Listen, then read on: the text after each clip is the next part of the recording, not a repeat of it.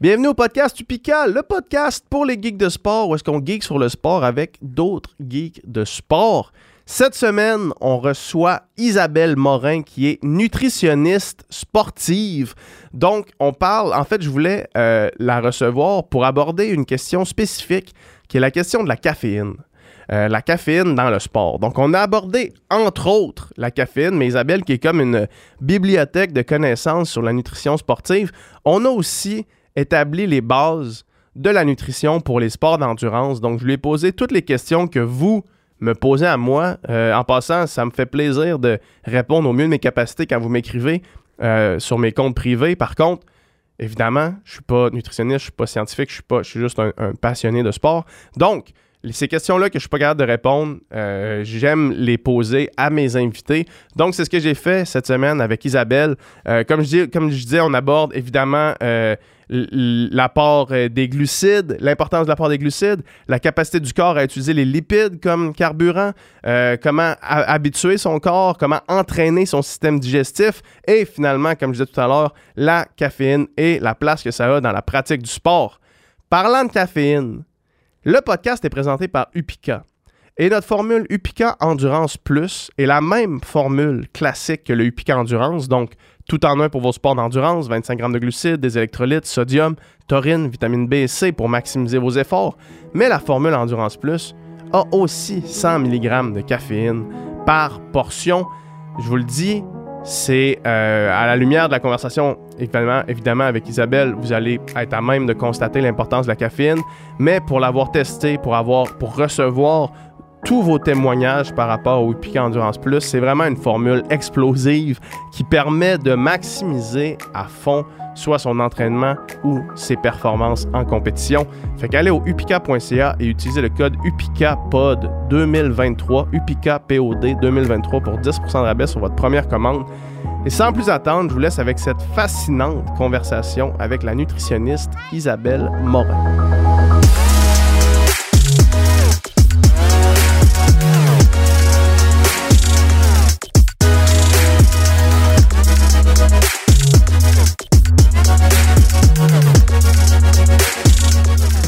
Ouais, mais euh, j'aime ça juste continuer la conversation, là, dans le fond.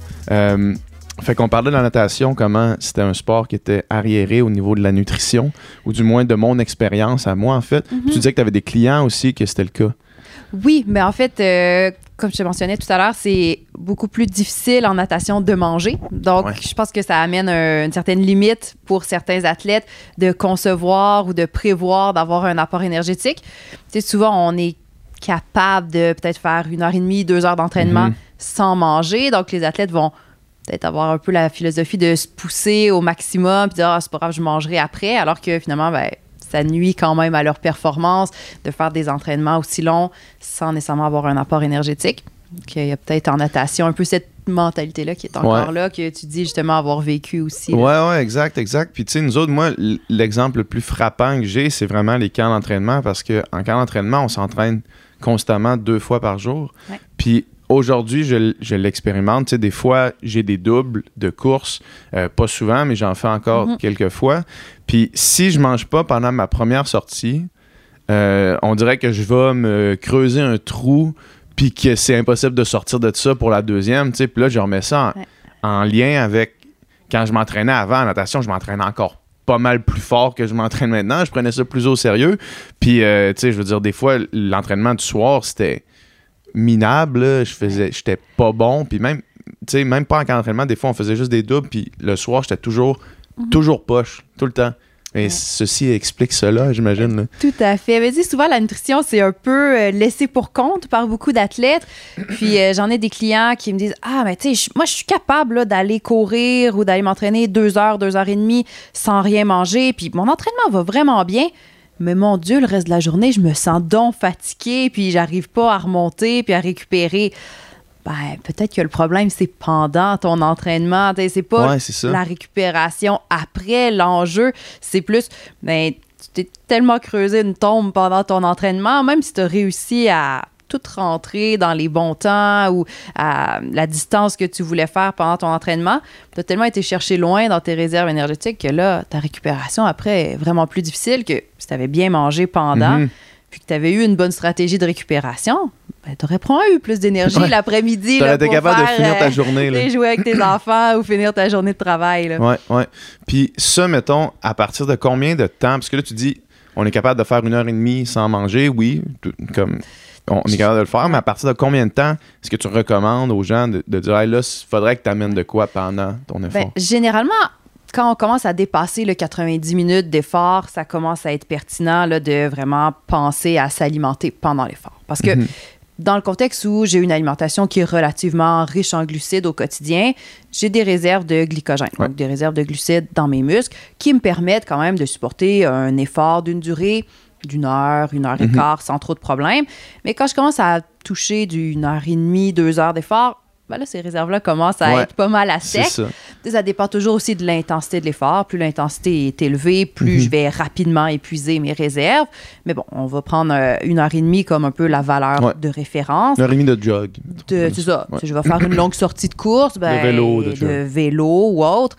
C'est sûr, si je vais pédaler euh, contemplatif à regarder le paysage pendant une heure et demie, j'ai peut-être pas besoin de m'amener euh, une grosse collation. Là. Ouais. Mais si je fais plus un entraînement avec bon, une certaine intensité, mais qui n'est pas euh, à fond à côté pendant une heure et demie, ben, j'ai quand même besoin là, de prévoir de m'alimenter si je pars pour plus que 90 minutes. Mhm. Fait que ça, c'est juste une petite considération à avoir. Puis après ça, ben, ça peut être une alimentation liquide, Ouais. Semi-liquide, là, comme des gels, ou solide. Fait que là, on va vraiment y aller avec des stratégies en fonction de la personne, de l'intensité de l'effort, Ouais. euh, de différents paramètres. là. Je comprends.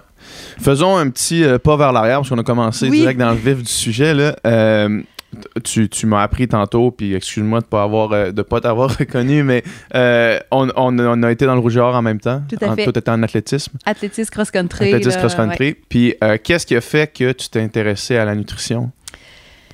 Écoute, ben moi, le sport, ça a comme toujours fait partie de ma vie là, depuis Si que je tu suis te rends à l'université en, en- dans un sport précis d'habitude, Ça, comme... ça fait partie de ta vie depuis Puis longtemps. Ça fait partie de ta vie depuis longtemps, Oui. puis à part quelques exceptions, ça va faire partie de ta vie encore longtemps. Exact. Puis en parallèle, j'ai toujours été vraiment intéressée par euh, le domaine de la science. À l'école, euh, j'étais quelqu'un qui aimait l'école, qui aimait les sciences, euh, la biologie, la chimie.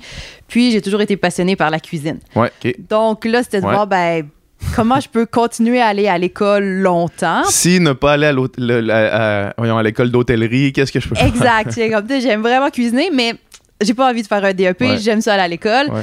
Donc, nutrition, c'est un peu imposé comme étant, OK, ben ça touche l'aspect cuisine, aliments, sciences, chimie, biologie. Puis, je peux rattacher ça aussi à la performance sportive.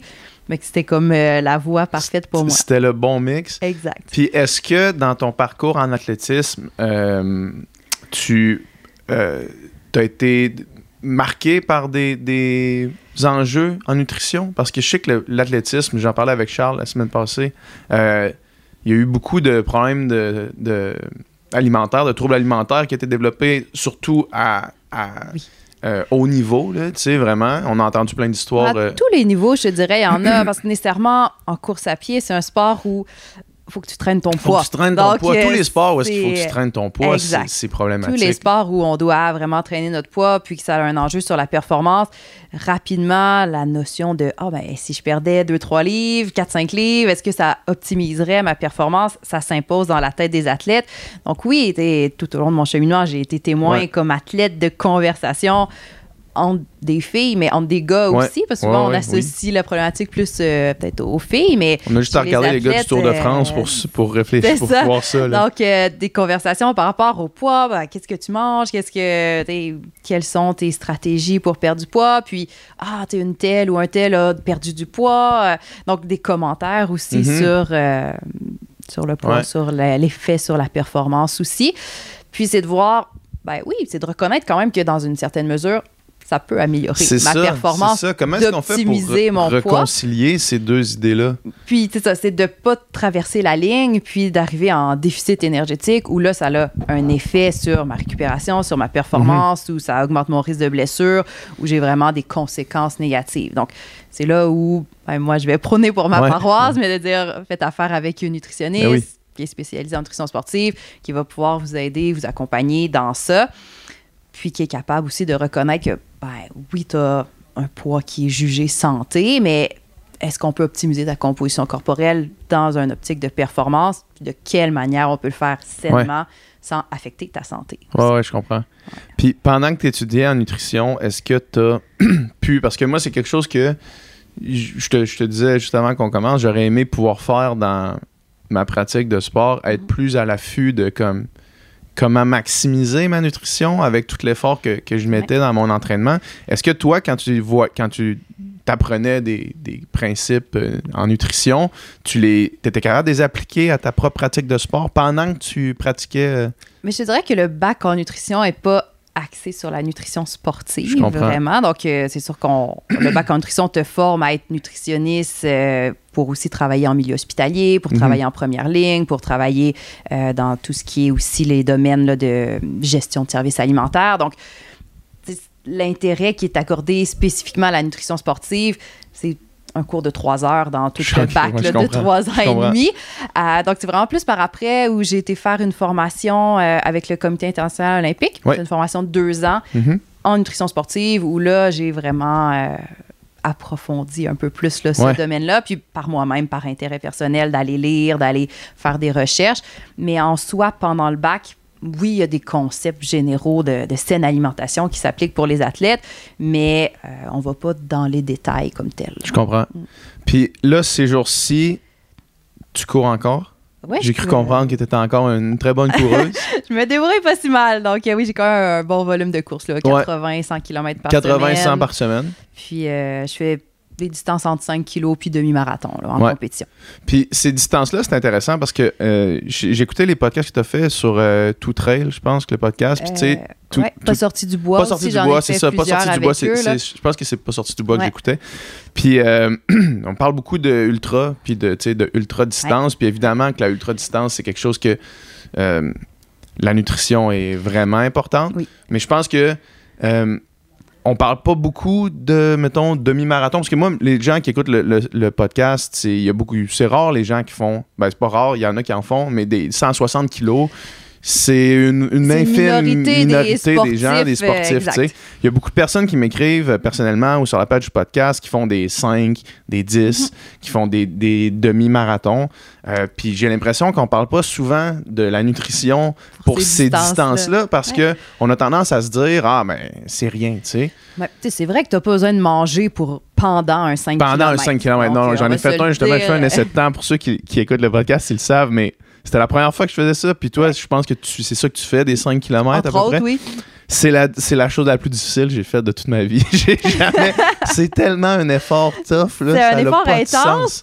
Sur une durée de temps qui est quand même Qui est longue. euh, inconfortable. qui est longue, ouais. ouais. Ça, puis, hey, j'ai jamais vécu ça. J'avais j'avais mal à la gorge pendant comme trois heures après le Ouais, truc. Là. Ça C'est goûte vraiment. un peu le sang. Ouais, là. exact. Ouais. Fait que oui, effectivement, pendant le 5 km, t'en as pas besoin. Non, mais c'est de voir aussi bon, mais comment je peux optimiser mon alimentation dans toute ma préparation pour exact. mon épreuve. Puis, il y a beaucoup de gens, la plupart des gens, en fait, c'est pas des athlètes pros. Donc, euh, quand est-ce qu'ils vont aller s'entraîner? C'est très tôt le matin ou en fin de journée après le travail ou bon, le week-end. Mais disons que j'ai eu toute ma journée de travail, j'ai peut-être pas eu le temps de prendre une collation à l'heure qu'il fallait par rapport à l'heure de mon entraînement parce que là, j'étais en réunion ou peu importe. J'arrive à l'entraînement, ah, j'ai un petit peu faim parce que là, il est rendu 5 h, 5 h 30, j'ai dîné à midi. Ben là, des fois, juste d'avoir une bonne stratégie nutrition, de savoir quoi manger avant en collation ou à la limite, si j'ai pas eu le temps d'avoir une boisson sportive pendant mon entraînement, Mhm. même s'il est d'une durée de une heure, Ouais. si ça fait plus que 3-4 heures que tu as mangé, faut que tu refasses le plein aussi de carburant si tu veux optimiser ton entraînement. Ouais. Fait que des fois, d'avoir juste une boisson sportive dans ta bouteille pendant tes intervalles, même si tu sais que ça va durer une heure, ah ben, ça peut juste t'amener le petit kick d'énergie de plus que tu n'auras peut-être pas eu le temps d'aller chercher en collation deux heures avant, dans un timing parfait.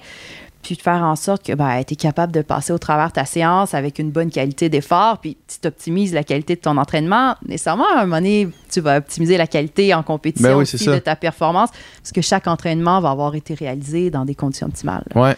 Puis c'est un bon point ce que tu amènes parce qu'effectivement, moi, j'ai la, j'ai la chance de pas mal faire mon horaire, mais Mm. je suis vraiment euh, privilégié de pouvoir faire ça.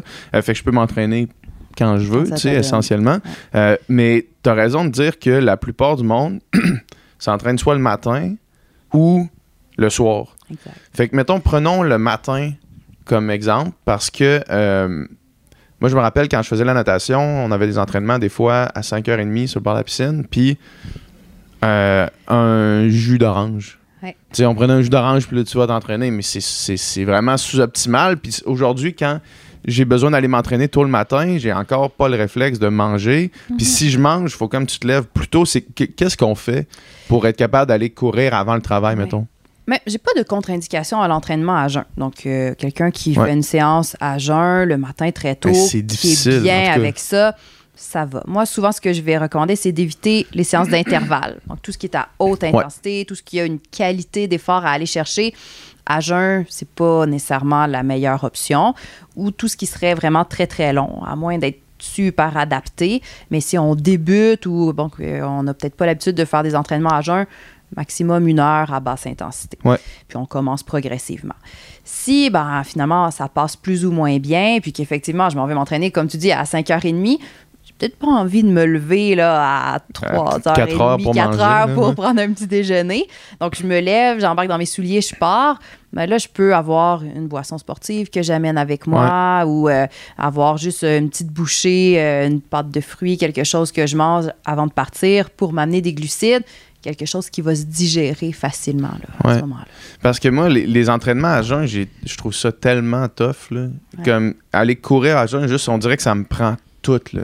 Je l'ai fait justement, euh, je pense que c'était mercredi matin, c'était un petit 45 minutes, juste un, un jog Mhm. de 45 minutes, puis on dirait que c'était plus tough que ma long run du samedi, là, Quand t'as tellement, genre, j'étais fini. Quand j'étais Ouais. arrivé, je suis resté assis dans la cuisine, puis je contemplais ma vie en me disant, c'est c'est misérable ce que je viens de faire là, puis j'avais une journée devant moi, puis ma Ah. journée, ça a été... Ça a été minable toute la journée. Il n'y a rien que j'ai fait qui était bon cette journée-là, tu sais. Ouais. Puis euh, qu- qu'est-ce que ça dit, le, le travail à jeun? Parce que de ce que j'en comprends, corrige-moi si je me trompe, tout ce qui est en bas du seuil aérobique en termes d'effort, tu brûles essentiellement autant de glucides que de lipides. Même parfois plus de lipides que de glucides. ouais. Fait que de pas ingérer, tu sais, tes réserves de, de lipides, t'en as quand même. T'en as quand sont même là, tu sais, sont là. là. Oui. Sauf qu'on dirait que c'est pas. Puis moi, c'était ça à peu près, là, sous le, seuil aérobique, mais on dirait que ça brûle pas facilement, là. C'est pas du question- carburant qui est facile à, brûler, Il y a là. une question d'adaptation. Donc, Ouais. est-ce que ton corps est adapté à ça? Peut-être que tu serais mieux de commencer avec un 15 minutes à jeun, puis tranquillement augmenter cette Ouais. durée d'effort-là pour développer des adaptations. Moi, je connais des athlètes qui sont capables de partir 3-4 heures à jeun. Sur, juste à jeun, sur leur réserve ça de va bien. Mais on parle d'athlètes qui font justement des 160 km, de l'ultra, qui s'entraînent, qui ont un système qui est rendu vraiment super Ouais. adapté. Je ne vais jamais recommander ça à personne de partir pendant 4 heures à jeun. euh, Juste sur de l'eau, Juste là. sur de l'eau. Mais c'est de voir que ben, il y a des athlètes qui arrivent à développer cette adaptation-là.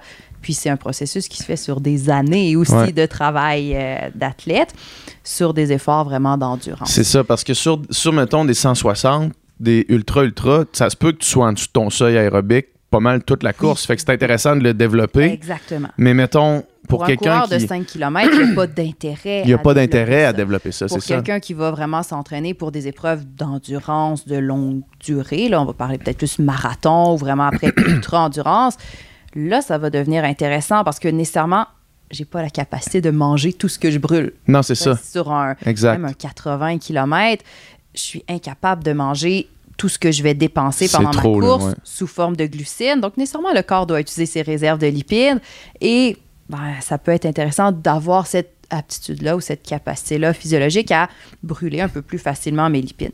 Si je fais un 5 km, l'intensité est élevée, mon corps ira jamais piger dans ses lipides. C'est glucides 100% toute la course. Ça me sert à quoi d'être adapté à utiliser mes réserves de lipides? Ça va pas faire que je vais perdre plus de poids, là. Ouais. Donc, euh, C'est ça, ça c'est une croyance aussi, qui- parce que tu dis, ah, du gras, on- on- des lipides, c'est du gras, on brûle du gras, on brûle du poids. Exact. Donc, malheureusement, c'est pas nécessairement le petit bourrelet qu'on va Exact. brûler, c'est surtout les lipides qu'on a euh, en réserve dans les muscles. Euh, après ça, bon, si l'effort perdure dans le temps, oui, il va y avoir une mobilisation de toutes les réserves lipidiques, mais c'est de voir, je brûle de l'énergie. Si je la brûle sous forme de glucides ou si je la brûle sous forme de lipides, l'important, c'est de voir ma balance énergétique au bout de ma journée. Si je suis en déficit énergétique au bout de Mhm. ma journée sur plusieurs jours de suite, oui, il peut y avoir une perte de poids. mais le carburant en soi que j'ai brûlé, que ce soit des glucides ou des lipides, Ça change rien. ça change rien. Si À après, poids, dans le reste de la euh, ouais. journée, je mange puis que je comble mes besoins, je perdrai pas de poids. Je voulais qu'on parle euh, de caféine Oui. avec toi. C'est parce que c'est un des sujets que, euh, tu sais, j'ai euh, un, un des Upica, en fait, qui est avec 100 mg de caféine, Oui. qui est la formule Endurance Plus. Puis, je voulais qu'on fasse un peu le tour de la question de la caféine dans le sport. Mhm. Euh, premièrement, puis la caféine, en fait, c'est consommé euh, par tout le monde, probablement. Oui. comme C'est probablement une des choses qui est le plus consommée au monde entier. là. Tout à Euh, fait. peux-tu juste expliquer c'est, quoi la caféine, qu'est-ce que ça fait, ça agit comment, puis après ça, on va pouvoir la décliner dans qu'est-ce que ça fait dans la pratique sportive, mettons. Ben, bon, comme tu le dis, probablement qu'il y a plusieurs personnes qui nous écoutent qui ont déjà expérimenté l'effet de la caféine. Donc, euh, beaucoup de gens qui l'utilisent. En fait, c'est un supplément de performance. Et il y a beaucoup de gens dans la société qui l'utilisent un peu comme ça parce que finalement, ça les stimule, ça Ouais. les réveille, ça améliore leur concentration au travail, par exemple. Donc, ils vont l'utiliser d'un point de vue performance Ouais. dans leur vie. Et dans le sport, on va aussi l'utiliser un peu sous cette euh, optique-là, dans un but d'améliorer la performance. Euh, puis la caféine, ça a été euh, pendant un certain temps sur euh, la liste des substances bannies dans Ah ouais, hein? jusqu'en 2004. Ça a Ah, jusqu'en retiré 2004? En 2004. Ça- Est-ce que j'ai... Non, j'étais... Ok, j'étais pas loin de consommer de la caféine, d'être illégal pendant que... Il y avait, tu sais, une, c'est une substance de seuil, donc il y avait un certain seuil à atteindre Ouais. pour tester positif, mais... donc Puis- ça, mais ça la été- caféine, quand même, ça s'en va du système relativement rapidement versus d'autres drogues. Là. Oui, donc... Fait que, sais, ça euh, devait être difficile de tester le monde, d'aller en camp d'entraînement, il faut que tu pognes le matin, sûrement. Exact. Ben, la caféine, c'était surtout en compétition. en Ouais, fait, c'est ça. à l'entraînement, il n'y avait pas de restrictions, mais Ouais. la caféine, c'est effectivement un supplément qui va avoir un, accès- un effet, on va dire, direct, dans le sens que j'ai pas besoin de faire une surcharge Mhm. ou d'en prendre de manière chronique avant d'avoir un effet. J'en prends. Une heure après, j'a- j'atteins un seuil qui est maximal dans euh, ma concentration sanguine. Puis 6 à 8 heures après, l'effet s'est pas mal estompé. Ouais. Donc, c'est vraiment une- un supplément qui va être pris de manière aiguë comparativement à, par exemple, de la bêta-alanine ou de la créatine, qui sont des suppléments qu'on va prendre de En manière continu. chronique, en continu, pour optimiser l'effet sur la performance. Mhm. Moi, quand je, euh, quand je nageais, je m'étais fait dire que je pouvais aller jusqu'à 500 mg de caféine. Puis je le fais pour euh, une performance. Mhm. ou- Puis 500 mg, c'est beaucoup. beaucoup. là. On a 100 mg dans, dans une portion de Upica. Un café, c'est comment entre 50 et 75. Un café, grand café Un filtre. café filtre, c'est autour de 100. Autour un de 100. espresso, ça va être plus autour de 65. OK. Fait que, tu sais, on s'entend, là. on s'entend que 5 ça. 500, Puis je, le- c'est énorme. je prenais des wake-up.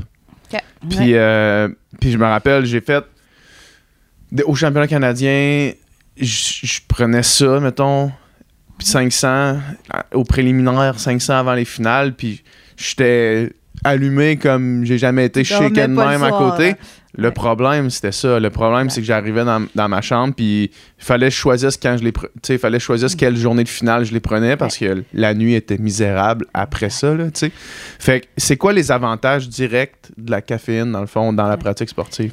Ben, la caféine, c'est un des suppléments qui a l'effet sur la plus large gamme de sports. Donc, Mhm. il y a certains suppléments, on va dire, ah, ben, ça a un effet vraiment sur les efforts Court. très, très courts. La caféine, ça a un effet sur des efforts très courts, comme sur des efforts d'endurance très longs. On voit que des effets dans les sports d'équipe aussi. Donc, c'est un supplément qui peut être utilisé par vraiment plein d'athlètes. Euh, au niveau de l'effet, ben, nécessairement, c'est un stimulant. Donc, ça va venir jouer sur le système nerveux central. Puis bon, après ça, il y a d'autres euh, hypothèses aussi. Est-ce que ça viendrait jouer au niveau euh, dans le muscle? En fait, le calcium est impliqué dans la contraction musculaire. Ça viendrait jouer peut-être au niveau justement du métabolisme du calcium dans le muscle. Vous épargnez le- tous les mécanismes là, complexes, mais donc ça, ça pourrait avoir un impact. Il y a eu des hypothèses aussi au niveau bon, de l'utilisation des lipides. Est-ce que ça mobiliserait un petit peu plus les lipides pour avoir une meilleure utilisation des lipides? C'est pas nécessairement la théorie qui est la plus Ouais. retenue, mais l'effet bon, sur le système nerveux central, la diminution de la perception d'effort aussi, euh, c'est quand même là, des, des effets qui sont quand même relativement bien reconnus par rapport à la caféine. Et tu dis euh, 500 mg deux fois dans ta journée, finalement. Ouais. Écoute, c'est énorme, c'est beaucoup. Non, mais Oh moi aussi, j'étais- conscient du fait que c'était too much. peut-être un peu. tu sais, je veux dire, on m'avait recommandé je- évidemment, je donne mes pas de nom, de toute façon, je me rappelle même plus. On m'avait recommandé une nutritionniste, mais qui était comme. La recommandation, c'était que je mangeais pas assez de produits laitiers, tu sais, à la fin de, à la fin de mon. En récupération? Non, juste, juste comme dans ma journée, globalement, là, tu sais. Fait que quand Oui. j'avais vu cette recommandation-là, puis je m'étais dit, c'est c'est parce que j- j'essaie de l'éviter, là, tu sais, mettons, les produits laitiers. Puis là, l'autre recommandation à côté, c'était 500 mg de caféine. Bref, c'était peut-être pas le meilleur suivi que j'ai eu de toute ma vie. Ouais. Mais chose certaine, c'était, ça me rendait primé. C'est sûr. Mais si on regarde les recommandations, en Exact, fait, euh, basées sur la science, Ouais. pour la caféine, donc on va parler d'un 3 à 6 mg de caféine par kilogramme de poids. Puis, généralement, en fait, là, si on y va en 3 à valeur... 6. 3 à 6 ouais, Ok, ouais, milligrammes. ouais. Que, je te donne un exemple. Je pèse 52 kilos, fois 3, ça me donne à peu près 150 mg Ouais. de caféine jusqu'à un 300. Ouais. Puis 300, c'est souvent la valeur seuil aussi, limite. Dans beaucoup d'études, on voit que 300 mg de caféine pris une heure avant l'effort, ça a des effets bénéfiques sur la performance, puis on ne recommande pas nécessairement d'aller à plus, plus que, que ça, ça, ouais. Donc, ton 500 il était peut-être ouais, ouais. un Sûrement peu overshoot un petit peu. élevé, ouais. exactement. Euh, fait entre 100 et 300 mg de caféine, c'est aussi souvent dans les recommandations. Et on vise de le prendre à peu près une heure avant un effort, surtout si c'est un effort qui est court, comme une épreuve de natation ou un 5 km, parce que justement, ça prend environ une heure avant que les concentrations sanguines de caféine atteignent leur sommet après la prise du supplément. Donc, une heure avant, si je suis sur un effort qui est très long, on parlait d'un 160 km, Ouais. mais là, je peux fractionner l'apport de caféine puis venir le répartir pendant l'épreuve pour avoir là, un effet qui est plus constant. Ouais, ouais. Puis la durée de vie, corrige-moi si je me trompe, la durée de vie de la, de la moitié de l'effet, je pense La que c'est. demi-vie. La demi-vie, c'est Ouais. comme 6 heures? Ouais, 6 à 8 heures. C'est sûr, il y a une variabilité individuelle, mais on va souvent se baser sur un 6 heures. Ouais. Puis après ça, ça la, le quart de vie est à 12 heures. Tranquillement, c'est ça, l'effet Tranquille, s'estompe. là. Ouais. Fait que de prendre de la caféine en après-midi, veut, veut pas, ça va, ça va nuire à ton sommeil, même si t'es cap- Ça, c'est, j'avais entendu Ouais. ça euh, au, au, au Huberman Lab podcast, où est-ce qu'il disait que euh, même si t'es capable de t'endormir, ça nuit quand même à la qualité de ton sommeil. effet. Puis tu sais, c'est de voir, bon ben, pourquoi je la prends la caféine? OK, je la prends parce que là, c'est une compétition, c'est vraiment important pour moi. Ou est-ce que je la prends avant chacun de mes entraînements? Ouais, Puis là, si ça. je m'entraîne à 17 h le soir, est-ce que l'effet bénéfique de la caféine sur la qualité de mon entraînement est vraiment plus intéressante que le sommeil que je Mhm. vais avoir ou que j'aurai pas? Parce que là, j'ai pris un supplément de caféine. Sais, souvent, moi, j'aime bien représenter un peu la nutrition sportive puis les habitudes d'un athlète comme une pyramide. Puis à la base, j'ai toutes mes saines habitudes alimentaires, le sommeil Exact. et compagnie. Puis le supplément, là, c'est la petite pointe au sommet de la pyramide. Mais je veux pas que la petite pointe vienne affecter Exact. ma base. c'est là vraiment les fondamentaux que je veux m'assurer de toujours avoir. Donc, est-ce que mon supplément de caféine nuit à ma récupération? Dans ce cas-là, c'est pas intéressant à long terme. Si j'en prends parce que je suis rendue au championnat canadien, c'est l'épreuve pour laquelle je me prépare depuis un an. Ben, même si ma finale est euh, à 18 h le soir puis que je dors pas après, Ouais. c'est pas très grave parce que dans les jours qui suivent, j'ai pas d'entraînement, j'ai plus de compétition. Mais si j'ai trois compétitions, trois jours de suite, ben, peut-être que mon sommeil, ma première nuit, C'est la chose la plus euh, est importante. pour mes deux autres journées de compétition. Puis le supplément de caféine, comme tu dis, je le prendrai peut-être pas la première journée de ma compétition. Ouais. Moi, je faisais en natation des courtes épreuves. Je faisais du 50, du 100 mètres, des fois 200, plus vers la fin de ma carrière, mais euh, au début, j'en faisais. Mais euh, le, la fréquence cardiaque n'est pas un enjeu dans ces courses-là. Ou est-ce que, euh, tu sais, ça dure 23 secondes, tu respires deux fois, fait que, tes pulsations montent jusqu'à 190, ça ne change pas grand-chose. Mais est-ce que la caféine augmente? La fréquence cardiaque augmente le baseline et la fréquence cardiaque à un effort X? Oui, ça va augmenter la fréquence cardiaque. C'est pour ça aussi qu'on a des seuils limites Ouais. euh, qu'on va recommander. Donc, généralement, on ne veut pas dépasser un 400 mg de caféine parce que ça va affecter aussi là, la fréquence cardiaque. Donc, des athlètes qui prendraient des pré-workouts en quantité super importante ou des suppléments de caféine en quantité importante. Ben, il faut voir qu'à haute dose, il y a des risques pour la santé aussi. Mais si Mhm. on respecte les doses, qu'on fait des tests aussi individuels, donc on peut commencer avec un 100 mg, on augmente jusqu'à voir, bon, 300, comment je réagis. Les effets, les risques, en fait, sont quand même minimes. là. Mais il y a quand même un enjeu euh, euh, de, de danger de, tomber dans une, zone d'effort qui, est trop grande, non? Mettons que si ta fréquence cardiaque augmente, euh, moi je pense, mettons, je vois mes seuils dans ma tête, puis tu peux plus facilement peut-être dépasser ton seuil anaérobique, puis là commencer à accumuler du lactate euh, euh, plus, vite que t'en que t'en évacues, dans le fond, si tes pulsations montent plus haut ou non? Parce que moi, je vois, mettons, sur un effort de marathon, tu sais, si Ouais. je prends de la caféine avant un marathon, mettons que je prends 300 mg, là, je, te, je te pose la question, Oui.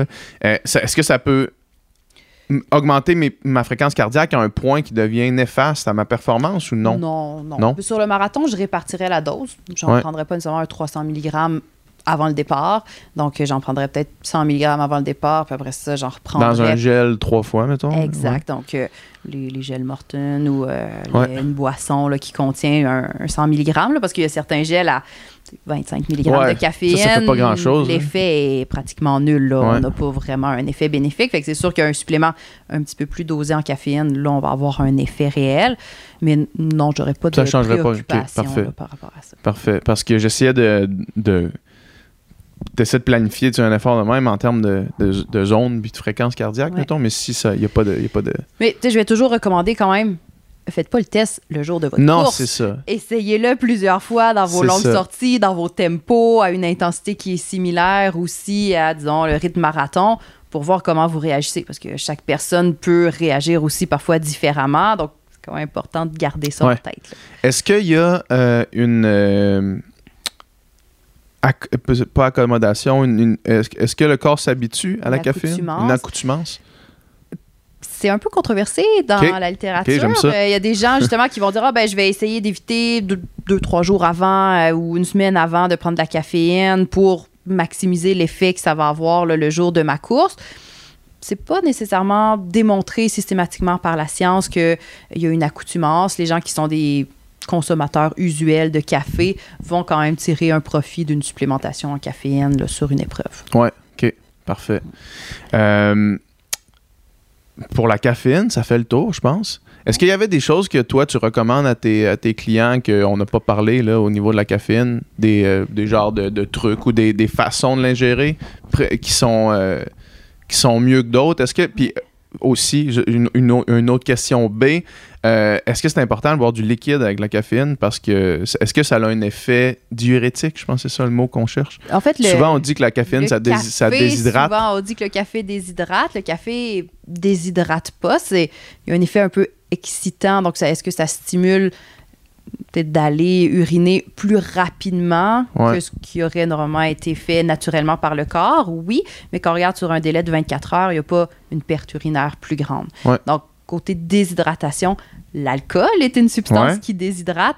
La caféine... euh, Pourquoi on a, pourquoi ça, on, on a cette croyance-là? C'est-tu juste moi ou il me semble que j'entends souvent que le café, ça Ben, déshydrate? Souvent, en fait, quelqu'un qui prend de la caféine va peut-être ressentir une envie qui est accélérée, si je peux Mhm. dire, mais sur un délai de 24 heures, on se rend compte qu'il n'y a pas plus de perte Ouais. urinaire. Donc, Ouais. de ce point de vue-là, ça ne déshydratera pas. Euh, ça peut aider aussi, des fois, certaines personnes au niveau de juste aller à la selle. Oui, avant ben oui, une oui, course, c'est ça. donc Oui, ça, c'est le nécessaire. Moi, le les journées de course, les journées de long run, euh, en préparation à mes journées de marathon, Ouais. euh, je prends mon café le matin, puis je le prends pas beaucoup pour être capable de gérer ma dose. je prends comme la moitié d'un café. Puis là, je vais faire mon warm-up. Puis automatiquement, je vais à la toilette, puis j'ai plus de problèmes digestifs pour le, reste la, pour le reste de la Donc, course. ça, c'est souvent un avantage aussi que les gens euh, vont mentionner par rapport à l'utilisation de la caféine. Ouais. Après ça, si on veut vraiment utiliser la caféine dans une optique de supplément de performance, ben, c'est intéressant d'avoir un produit dont on connaît le dosage de la Mhm. caféine. Parce qu'on a beau dire, ah, le café, ben, c'est à peu près 100 mg par tasse. La réalité, c'est que ça dépend de plein de facteurs. Donc, euh, il y a une étude, je pense, entre autres, qui avait été, euh, les chercheurs avaient été chez Starbucks. Ils avaient pris toujours le même café pendant une semaine de temps dans la même succursale Starbucks, puis ont dosé pendant une semaine le dosage de caféine de leur café, puis ont vu que le dosage en caféine variait dans le même café, pris à la Mhm. même place. Donc, c'est sûr que si Ça dépend du gars qui le euh, fait. Là. Exactement. Si tu achètes différents grains de café, si tu vas dans différentes brûleries ou à différents endroits, ton café, il contient pas toujours la même dose de caféine. Il peut avoir des variabilités. Si je veux un supplément de performance, ben nécessairement, j'aime ça savoir c'est quoi exactement ma dose de caféine. Donc, d'aller avec un produit qui me garantit, OK, ben ici, j'ai 100 mg de caféine. Je peux vraiment calculer, je peux vraiment adapter mon apport. Fait que ça, quand quelqu'un veut l'utiliser plus dans une optique de performance, ce serait une Mhm. suggestion que je ferais de dire, ben, choisissez un produit où genre, le contrôle. Des, des pilules euh, où est-ce que tu vois clairement le. Des le- capsules, une boisson sportive, un gel énergétique. Ouais. euh, Il y a des gommes aussi qu'on peut mâcher. L'absorption de la caféine est un petit peu plus rapide avec une gomme aussi. Ah ouais. hein? Donc, euh, ça peut tout être le genre de produit qui est intéressant à ce moment-là. C'est intéressant quand même le euh, l'étude que tu mentionnes là, de comme du Starbucks parce que des fois euh, puis ça c'est dans, dans le, le Huberman Lab podcast aussi sur la caféine où est-ce qu'il mentionne que euh, des fois il y a des gens qui prennent un, un café un, un café large dans n'importe Ouais. quelle chaîne puis que là là ils font une genre d'overdose là, sur réagissent. celui-là là. Oui. Parce que ceux-là, ils étaient too much, puis là, ils sont de même dans leur bureau, puis ils comprennent pas qu'est-ce qui se passe, puis ils pensent que c'est parce que ils ont une faible tolérance à caféine, alors que c'est juste qu'ils ont pris une dose incroyable dans leur café. Là. C'est ça. Donc, c'est de voir, ben, j'ai pas de contrôle sur la teneur en caféine Ouais. Des produits que, que je consomme à partir du café. Oui, il y a un peu bon, une tendance quand même. Un café filtre va en contenir un peu plus qu'un espresso. Un café infusé à froid va en contenir aussi un peu plus. Mais est-ce que je connais vraiment le dosage? Ben.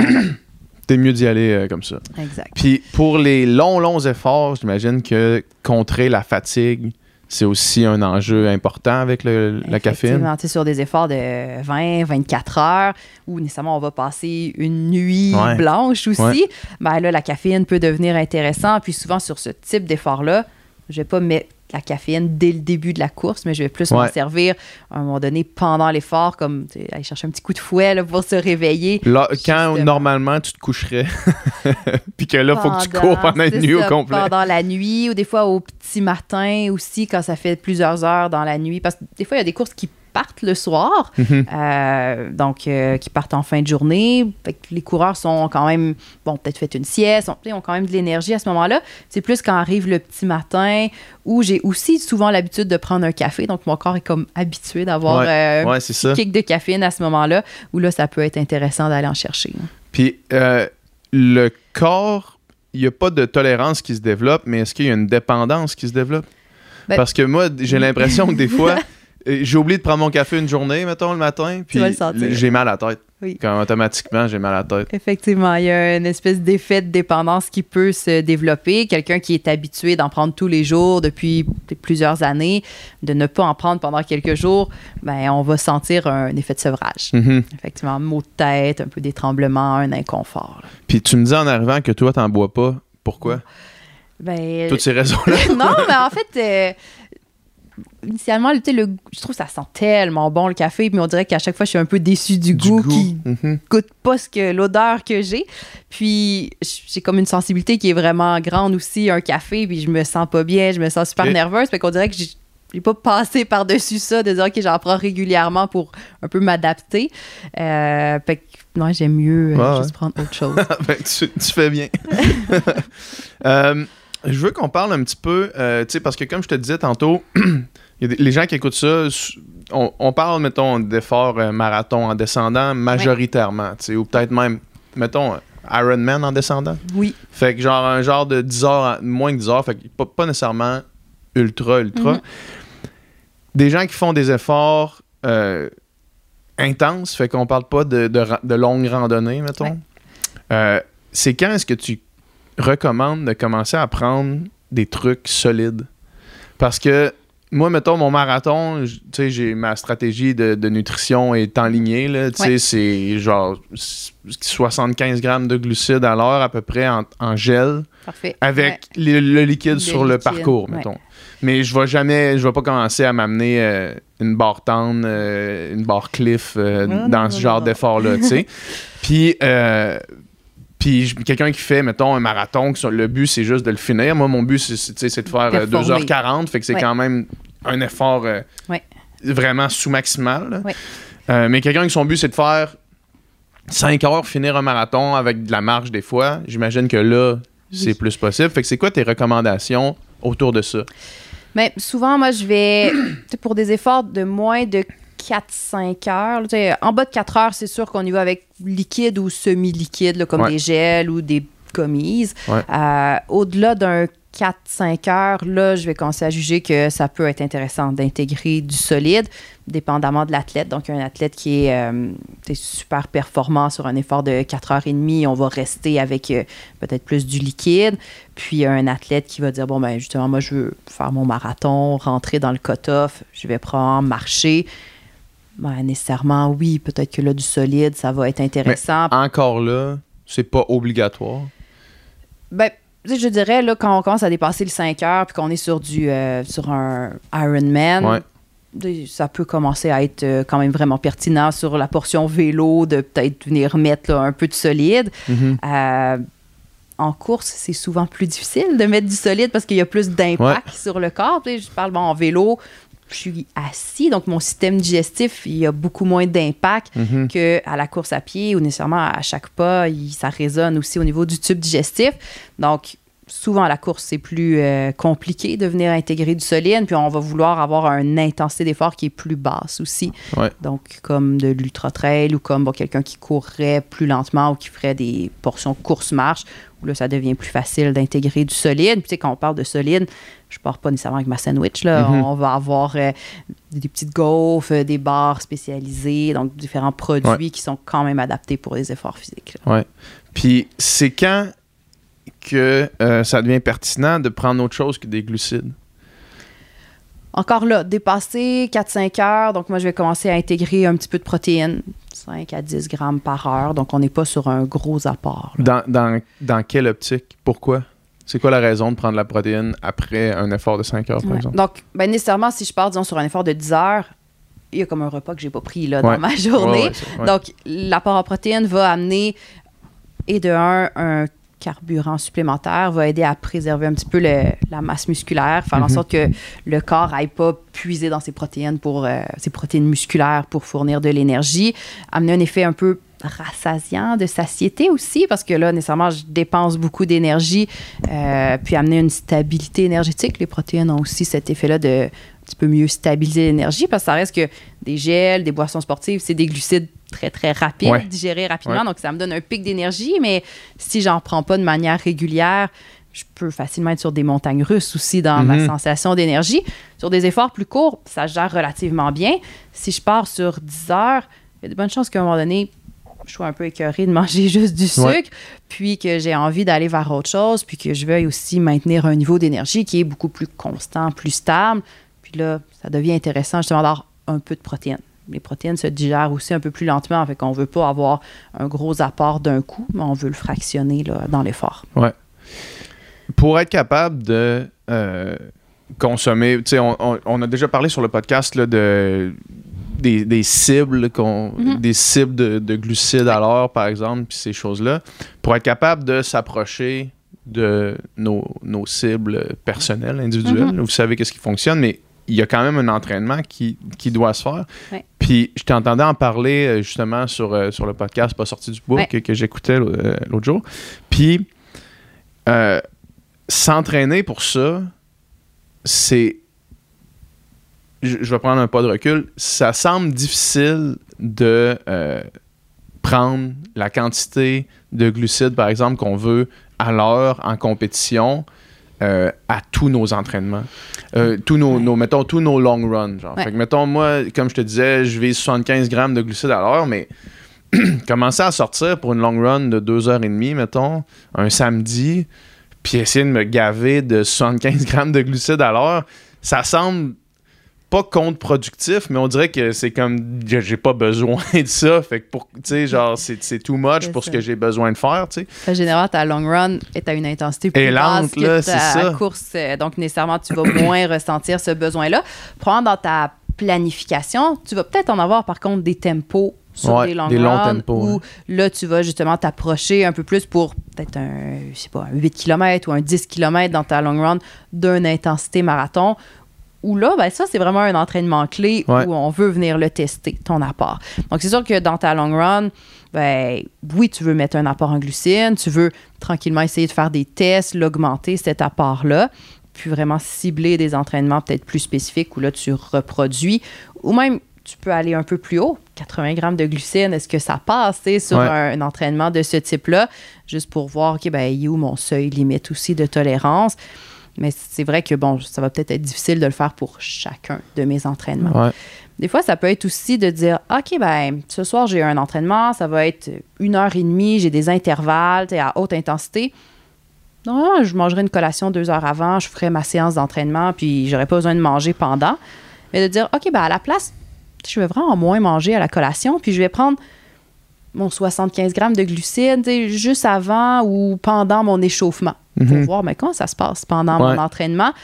Que, sais, ça peut être une autre stratégie aussi de se servir de ces entraînements des fois plus courts, puis de dire ben, plutôt que d'aller chercher vraiment la collation optimale deux heures avant, je mange un peu moins, puis je vais euh, intégrer cet apport en glucides-là pendant mon entraînement à plus haute intensité pour voir ben, comment ça passe aussi, puis travailler cet entraînement digestif-là. Ouais.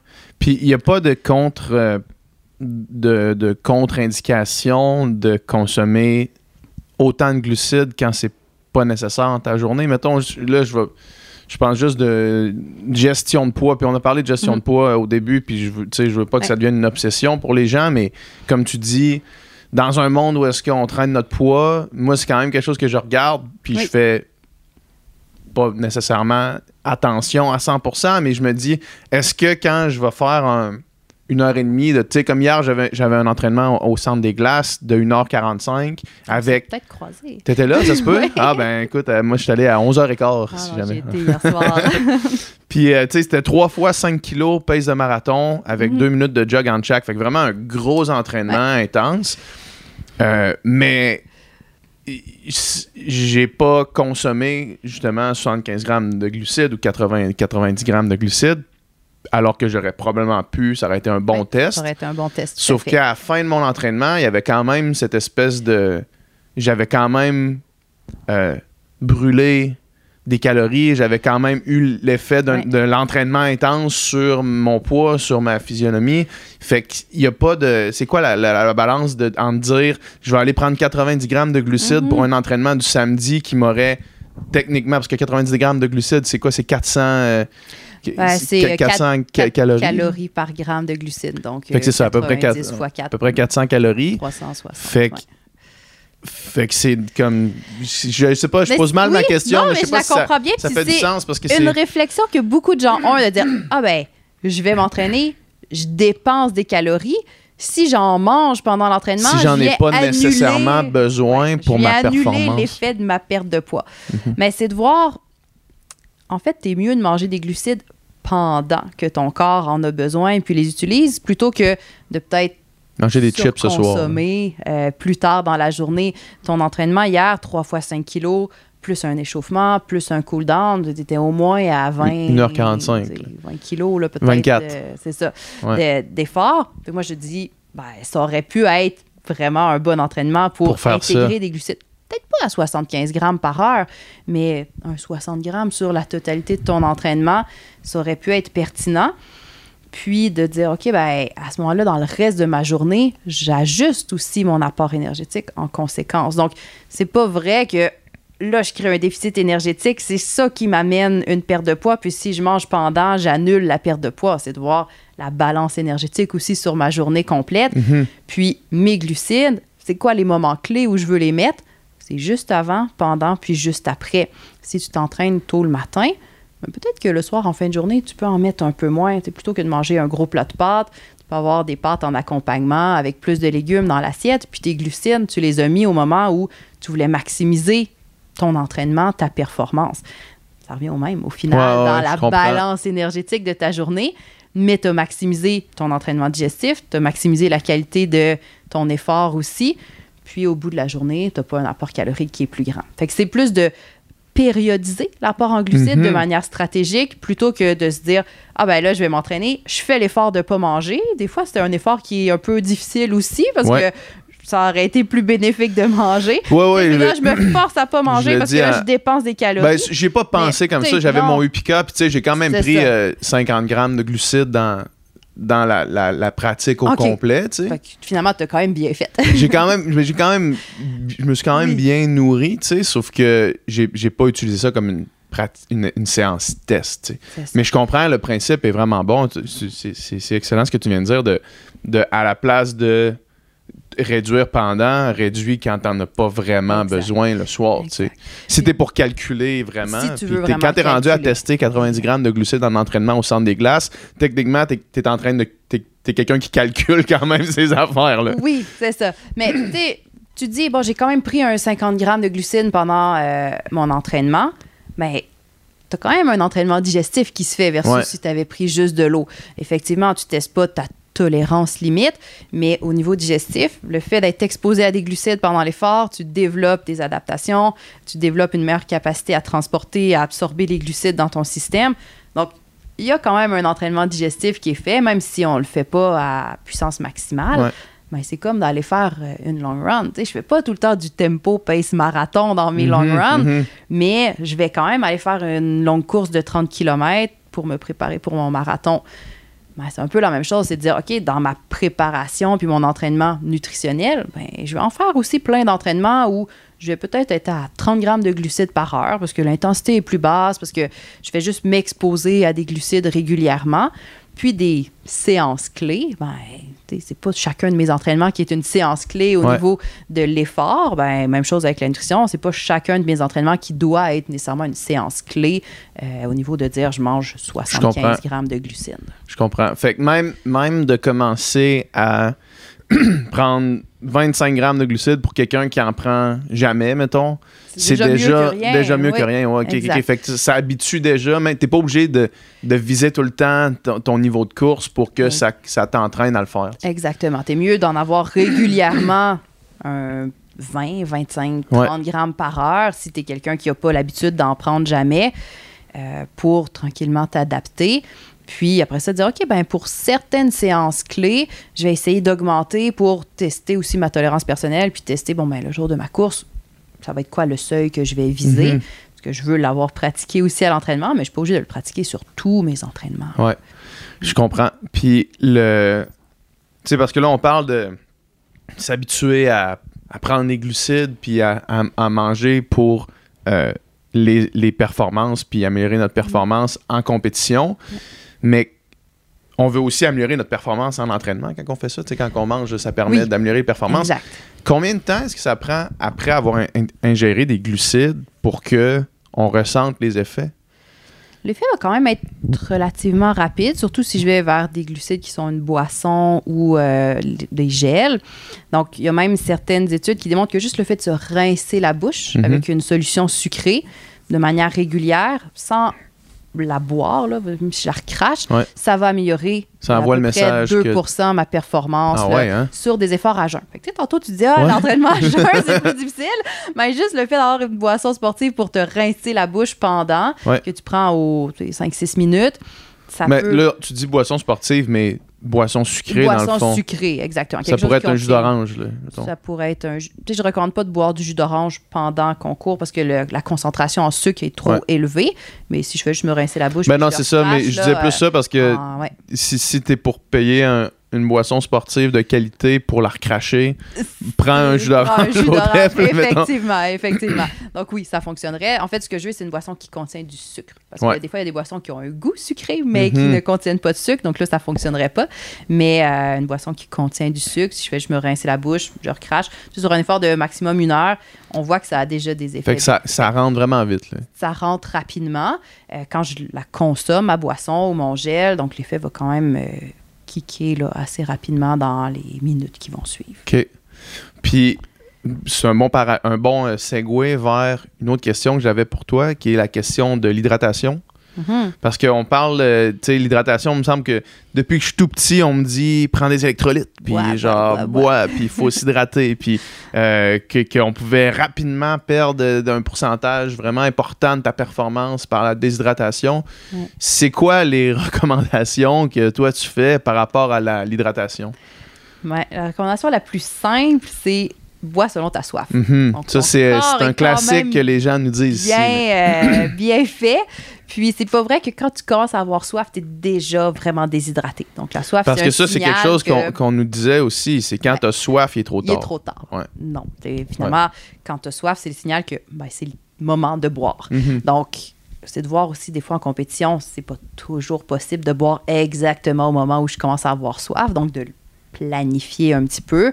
Je pense en trail où ben, les ravitaillements sont quand même plus espacés que sur un marathon où j'ai des postes de ravitaillement aux 2 ou aux 3 km. Ouais. Sur un marathon, là, euh, je peux boire, je peux même trop boire si Ouais. des fois je bois à toutes les stations, euh, puis qu'il fait pas très chaud. Alors qu'en trail, où bon, j'ai peut-être 5, 10 km entre euh, des points de ravitaillement, des fois 20, ben là, ça demande un peu plus de planification, d'avoir mes flasques, d'avoir euh, de l'eau avec moi. Mais euh, de s'adapter à vraiment boire à sa soif. Puis les recommandations, puis si on regarde, ça va être là, de peut-être un 300 à 600 millilitres par heure, dépendamment de la température, Mhm. dépendamment de la corpulence de la personne. Une très petite madame euh, qui court dans un environnement frais, euh, pas de soleil, versus euh, un homme qui est peut-être plus grand, plus musclé, qui court euh, à midi Plein soleil, au soleil en juillet. Ouais. Ben, j'ai pas nécessairement le même besoin hydrique. Donc, Mhm. euh, il y a ça là, qui est à prendre en compte aussi, de dire, ben, c'est pas vrai qu'il y a une recommandation universelle, puis ton corps va te le laisser savoir. Donc, de boire à intervalles réguliers en respectant ta soif, puis surtout de pas te forcer à boire. là. Tu sais, si jamais tu sens que ça brasse un peu dans l'estomac, puis que tu as du liquide qui se promène, arrête là. Ouais. On a déjà trop pris. Ouais, ouais, c'est ça. C'est ça. Puis ça, c'est un point. Tu sais, on, on parle de, de- de boire à sa soif, mais c'est tough quand même quand, mettons, t'es- moi, moi j'ai souffert de ce problème-là là, dans, dans un des, des ultras que j'ai tenté euh, l'année passée de d'essayer de me dire ah, à chaque 10 minutes, je prends une gorgée. Puis là, de me ramasser la, le ventre plein. tu sais. Exactement. Ou Comme- vomir là, à un moment donné parce que tu en as juste trop. C'est trop, ouais. Puis Ouais. quels sont les. Une fois que la déshydratation se présente comment, puis quels, sont les, quels en sont les effets sur, euh, le corps, sur la performance? Donc, peut-être une déshydratation sévère, oui, ça peut venir affecter la performance.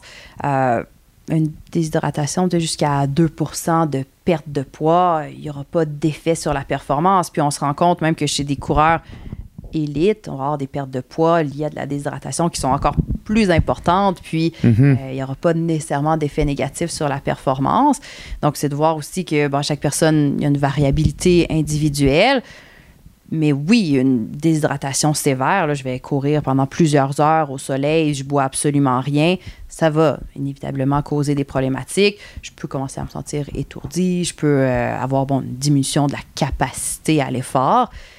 Puis parfois, ben, il y a des gens qui vont confondre le symptôme de déshydratation à un symptôme de surhydratation. Mhm. Donc, il y a des gens qui boivent beaucoup, beaucoup, puis qui se retrouvent dans des symptômes d'hyponatrémie, puis qui associent ça à de la Qui déshydratation. ressemble, puis qui ressemble à, la déshydratation. Donc, nausées, euh, étourdissement. euh, ça peut être aussi des fois des symptômes d'une surhydratation. Avoir, bon, des fois des, ballonnements, des vomissements qui nous indiquent que clairement j'ai trop bu, mais euh, des fois il y a certains parallèles qu'on peut faire. Donc, c'est juste de voir, OK, ben, si tu bois de manière régulière, il y a peu de risque quand même que tu sois réellement déshydraté. Ouais, je comprends, je comprends. Même si là, il fait vraiment chaud puis tu sues beaucoup, j'imagine que c'est quand même faut quand même que tu sues vraiment puis que tu boives pas C'est ça. Puis, un petit truc que les gens peuvent faire aussi, c'est ben, je me pèse juste, juste avant de partir, idéalement sans mes vêtements. Ouais. Et immédiatement, quand je reviens de l'entraînement, je retire mes vêtements qui, là, sont imbibés Ouais, de sueur ouais. que de l'eau que j'ai perdue et je me repèse. Puis là, ben, la différence de poids, c'est une perte en eau. Ouais. J'ai pas it. perdu y a rien, ça fait- y a en gras, ouais. là. Ouais. Donc, c'est vraiment une perte en eau. Donc, un kilo, c'est l'équivalent de 1 litre de liquide perdu. OK. Donc, je peux aussi... Un kilo, c'est l'équivalent d'un litre? Exact. Ouais, Donc, ouais. si j'ai perdu un kilo pendant, je sais pas, deux heures de course, puis que j'ai bu à travers ces deux heures de course-là 500 millilitres, ben, finalement, j'ai perdu l'équivalent de 1,5 litres de Mhm. liquide sur mes deux heures de course. Donc, ça peut me donner un peu un aperçu de mes pertes hydriques. Puis, pour me réhydrater aussi, après, ça peut un peu m'aider à me guider dans ma réhydratation. L'idée c'est pas d'arriver even. Kiff, C'est nécessairement pas ça. d'avoir une légère perte de poids, ça va être normal. Puis sur des épreuves d'ultra-endurance, c'est même souhaitable. On va viser un 2 à 5% de perte de poids parce que là, nécessairement, sur 20 heures de course, ben, j'épuise mes réserves de glycogène qui sont aussi liées à des réserves d'eau. Euh, je vais puiser dans mes réserves de lipides. Donc, il y a une perte de poids qui est juste due à l'utilisation de Ouais. substrats énergétiques. Donc, pour maintenir un niveau d'hydratation stable en ultra, c'est 2 à 5% de perte de poids. Sur des épreuves, on va dire, plus courtes, là, qui ne sont pas nécessairement de l'ultra, euh, une perte de poids jusqu'à 2-3% euh, C'est normal. Sur marathon, on va voir que le- souvent les premiers tiers euh, des coureurs vont avoir une perte de poids moyenne d'à peu près 3% OK. puis plus les coureurs vont être lents, souvent plus la perte de poids va être modeste. 1,5, 2% chez les coureurs plus lents, parce que généralement, c'est des coureurs qui vont boire davantage. ouais. Puis comment est-ce que. En fait, c'est quoi la. C'est quoi le pourcentage, mettons? Je vais prendre la distance euh, demi-Ironman, 5 heures, mettons. Mhm. 5 heures d'effort. mettons. 5 heures en, en- en descendant. Ouais. Qu'est-ce qu'on veut pas dépasser en termes de pourcentage de perte de poids liée à la, à la perte de liquide? Ben, Ah, pour qu'il y ait des. Pour qu'il y ait des. des, dirais qu'on pourrait un peu y aller avec la même recommandation que sur le marathon, là, jusqu'à 3 Ouais. de perte de poids. Ça ferait quand même du sens pour moi pour ce type d'épreuve-là. Je comprends. Puis quel, quel est le, le rôle des électrolytes? Le sodium, on, on le sait, pour la rétention d'eau, permettre au corps de, de conserver mieux son eau. Puis après ça, quel est le... le- le- Ben, le sodium va aider justement avant une épreuve à peut-être retenir davantage les liquides que je prends dans les heures qui précèdent. Pendant l'effort, le sodium va aussi beaucoup être lié à la palatabilité, donc euh, à notre envie de boire, puis à la saveur. Donc, une boisson qui contient du sodium, souvent, c'est une boisson qui va peut-être me donner un peu plus envie de boire. Euh, puis en réhydratation, ça va aider à mieux retenir les liquides là, par la suite, donc de conserver les liquides euh, plutôt que d'aller les uriner dans Mhm. mon processus de réhydratation.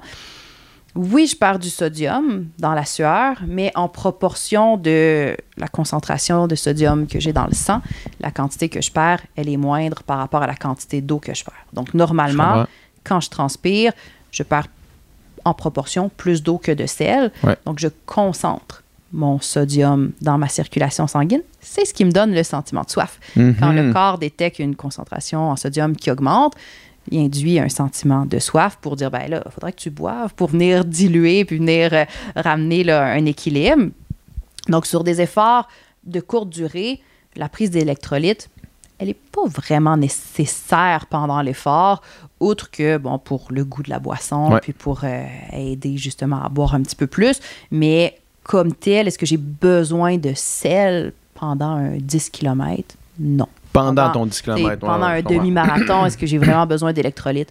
Non. Mhm. Donc, t'sais, puis il y a des études plus récentes qui montrent que, ben, surtout ce qui est des efforts de moins de 4 heures, une supplémentation en électrolytes, c'est pas requis. Puis sur des efforts de plus de 4 heures, remplacer mes pertes en sodium va être pertinent si, en parallèle, je remplace plus que 70% de mes pertes en liquide. Si je Mhm. remplace moins que 70% de mes pertes en liquide, ben, ma concentration sanguine en sodium continue d'augmenter. Je comprends. J'ai pas nécessairement besoin de la remplacer.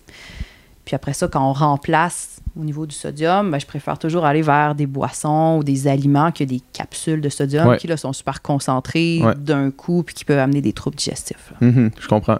Fait que c'est quand même pertinent sur les efforts de plus de 4 heures.